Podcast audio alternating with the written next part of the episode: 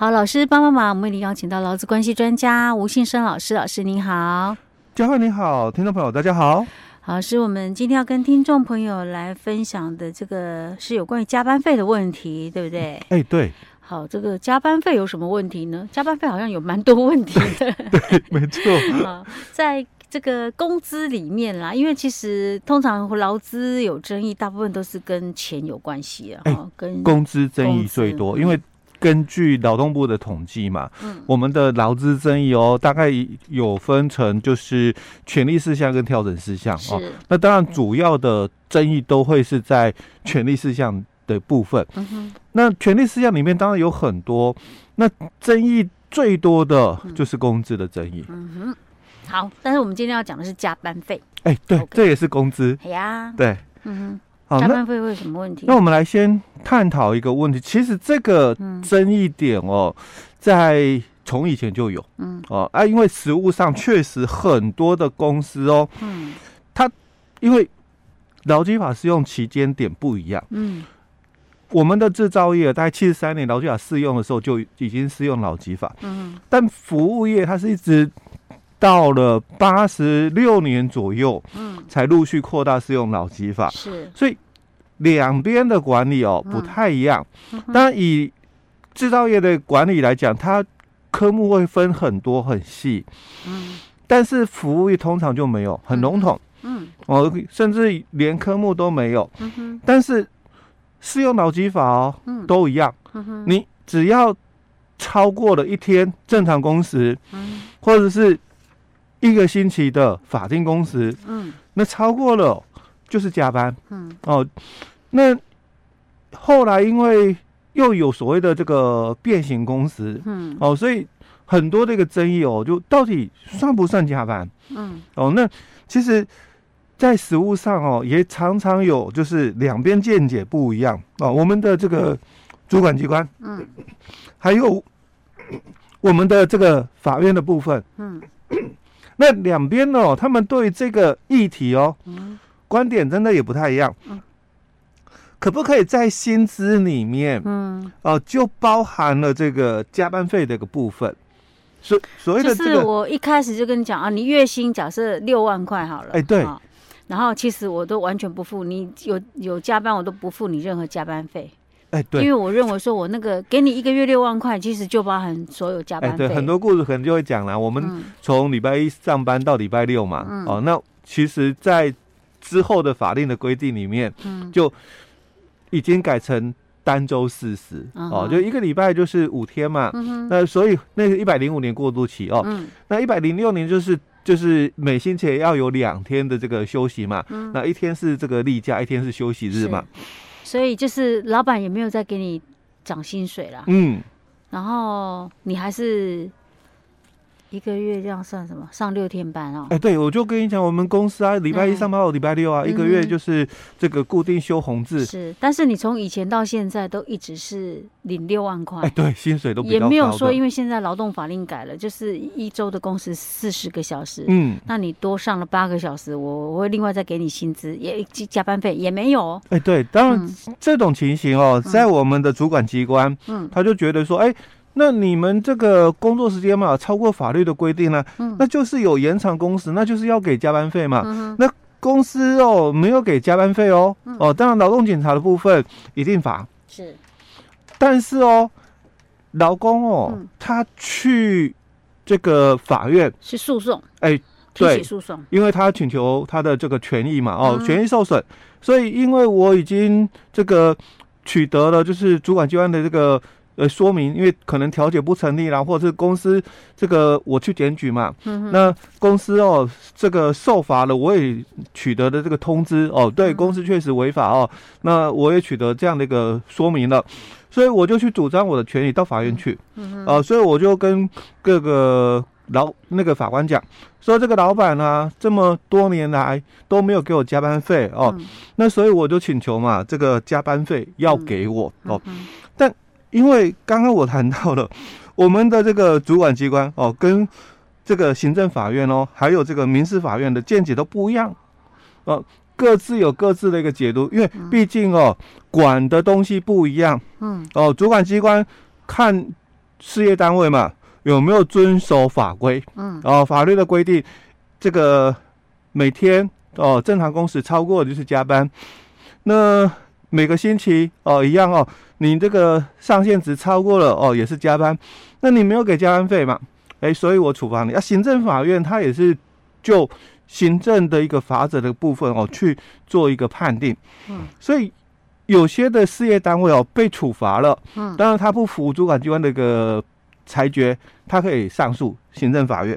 那有可能哦，行政法院还是维持了，嗯，或者是有可能行政法院的法官就撤销处分了哦。但有很多啦哦，上诉以后就主管机关上诉以后哦，那法官哦不同的看法，就又认为说主管机关没做错哦，嗯，但。劳工哦，依此哦来去跟这个雇主哦，这个请求这个加班费的一个给付到法院去哦，那不见得哦，这个法官会认为说，哎，雇主要给哦，所以这是到民事法院。对了，到民事法院，因为之前其实老师有分享过了，嗯，法院那个法官的认为是他的看法是认为说，哎，你只要是算一算没有你。就是你的加班的那个时数算一算，嗯、然后你的基本工资是是没有低于基本工资，它就不算违法，是不是？对，就是包薪制、嗯、哦，就是以前啊，因为早期的这个有一个这个法院的这个民事的这个座谈会，那在那个座谈会里面哦，就就有讨论这个议题哦，嗯，到底这个薪资哦，嗯、哦有。有没有可以包含所谓的这个加班费哦？就是你你总额啦哦，那所以你的总额哦没有低于刚刚佳慧提到的哦，因为基本工资嘛哦，所以你说超过八个小时算加班，那要算这个平日的加班费，然后这个休息日哦，这个也加班哦，那当然又要算这个。休息日的加班费哦啊，国定假日哦，这个也加班，那、啊、又算国定假日加班费哦。那这些的加班费的一个计算基础哦，因为在那个座谈会里面哦，他就谈到，那就应该以基本工资哦作为一个请求的一个基础哦。嗯。所以公司跟你约定的这个总额，因为当初哦你在任职的时候，老板也跟你讲的很清楚，哎，我就礼拜一做到礼拜六，那我们一天可能九个小时，嗯哦，所以当初你们。契约已经成立了这样的一个条件，说，哎，对我一天就是九个小时多一个小时，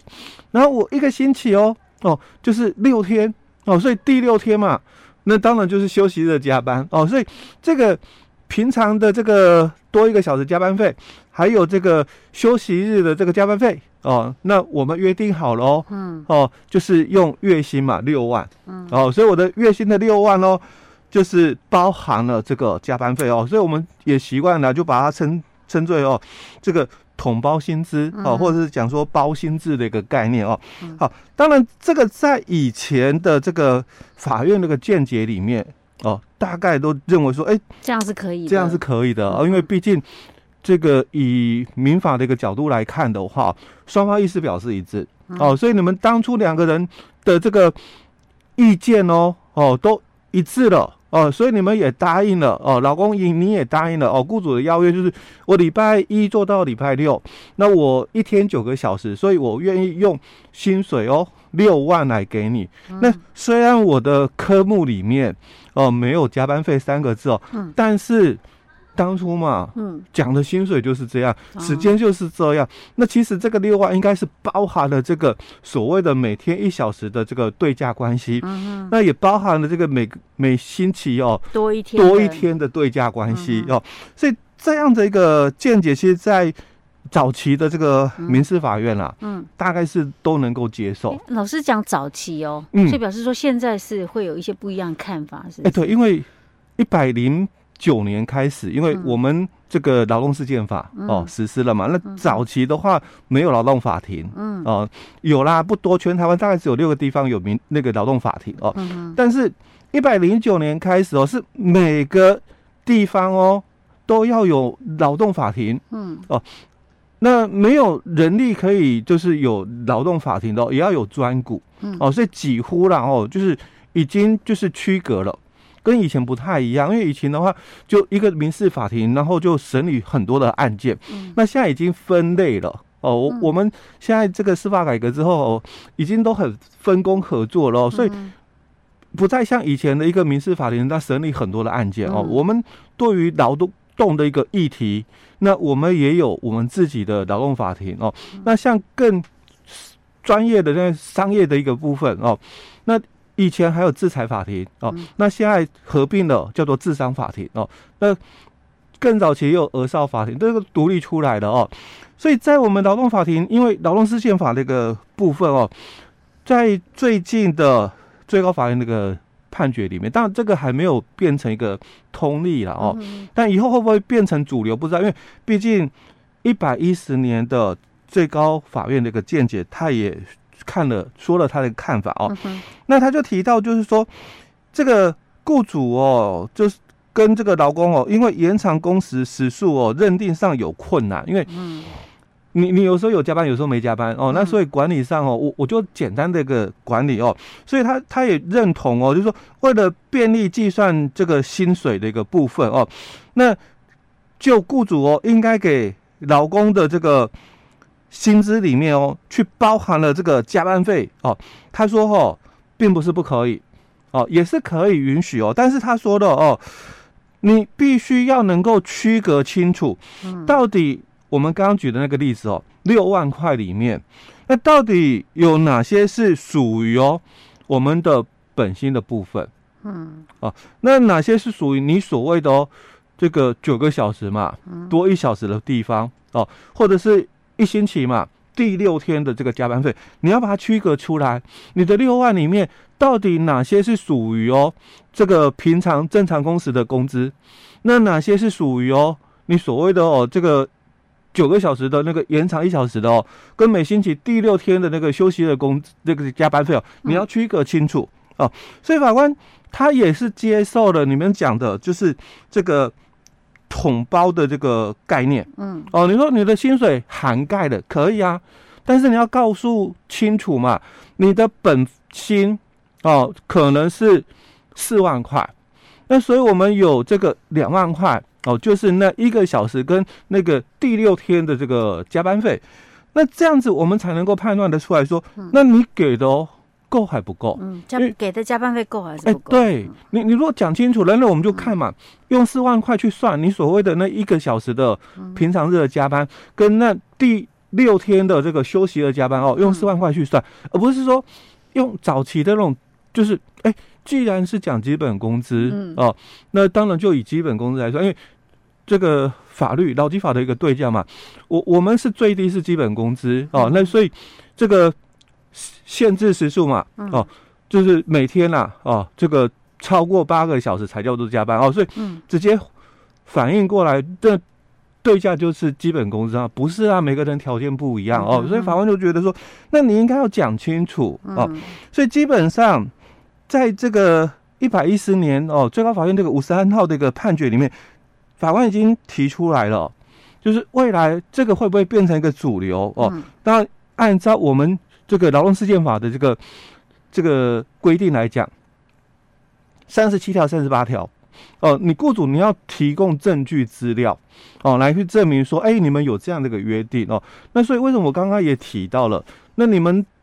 双方意思表示一致嘛，契约成立了哦。所以我们劳动事件法他也说到喽，三十八条里面就谈到了，为什么要假设说这个出勤记录上面所载的时间是雇主你答应的？然后，老公他是在这段时间里面，他是在有提供劳务的，哦，都是因为工作时间对老公来讲是非常重要的哦。那你要用这种统包的来减轻雇主你的行政管理的负担，可以，但是你要讲清楚哦。所以在这个判决里面，其实法官哦，他是认同你可以有包薪制，嗯，只是说他觉得说你应该讲的更清楚一点，哎。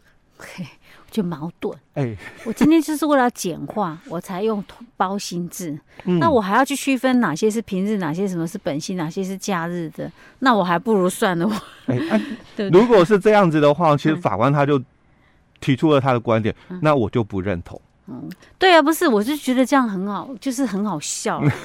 就觉得说实物上的话来讲的很好笑。那你干脆你就清清楚楚的讲，你一个月薪水多少，嗯，你不要把人家统包进去那个加班费，不是更好吗？